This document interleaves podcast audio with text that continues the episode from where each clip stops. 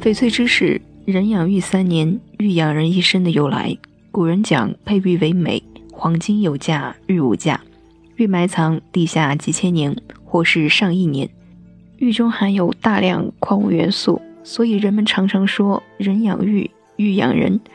如果人的身体好，长期培育可以滋润玉，玉的水头也就是遮光度会越来越好，越来越亮。如果人的身体不好，长期佩戴玉，玉中的矿物元素会慢慢让人体吸收，达到保健作用。比如女士佩戴的手镯，通常戴左手，因为对心脏有好处。玉为枕，而脑聪，古代皇帝就喜欢用玉做枕头。像中国古代长寿的皇帝都久用玉枕，而且像《本草纲目》也有对玉保健作用的介绍。翡翠里的絮，结晶物。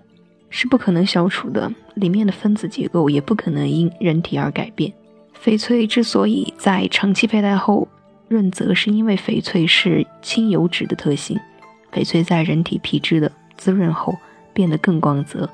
但是玉可以带活的，那么这个带活呢？说是一个人带上一块自己非常喜欢的玉剑，终年累月不离其身，这块玉就会产生灵气，可以和主人同呼吸，共命运。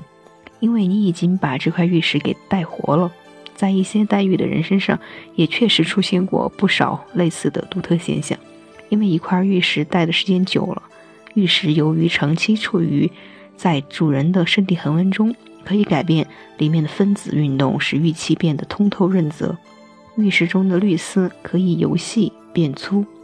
由短变长，有的玉石底色也会发生一些微妙的变化，好像在戴玉人身上真的就出现了第二条生命。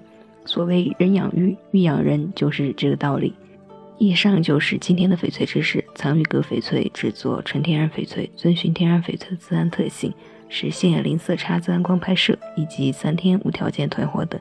详情请大家关注我们的公众微信号，做一个详细的了解。